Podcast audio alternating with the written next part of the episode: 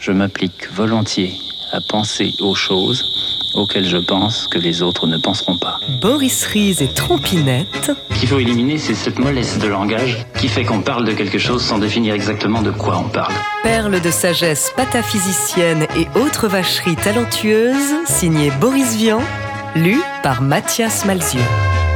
Henri Salvador.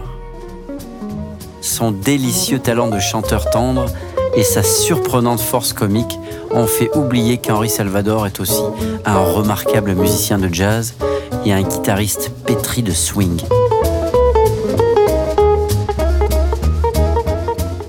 Il est encore, ce que l'on sait moins, la flemme personnifiée. Sauf pour tout ce qui est de la musique. Et la musique, il ne peut pas en faire 12 heures par jour.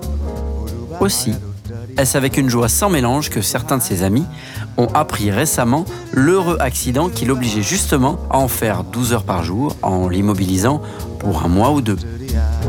Le pied dans le plâtre, Henri était bien obligé de se distraire et il s'est remis à la guitare. Aussitôt qu'il est revenu à Paris, on s'est empressé de le traîner au studio avant qu'il ne reperde sa forme.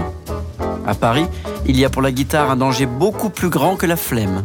On a utilisé en ce qui le concerne le qualificatif car il est capable de tout faire. C'est la télévision. Eh bien, je voudrais inventer pour lui, à l'occasion de Télédimanche, un adjectif euh, qu'on n'a jamais utilisé. Euh, disons qu'il est salvadorable. Voici Henri Salvador.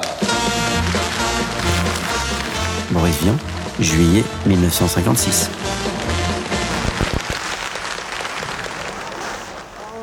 De trompinettes en pianoctel, TSF Jazz fête le centenaire de la naissance de Boris Vian.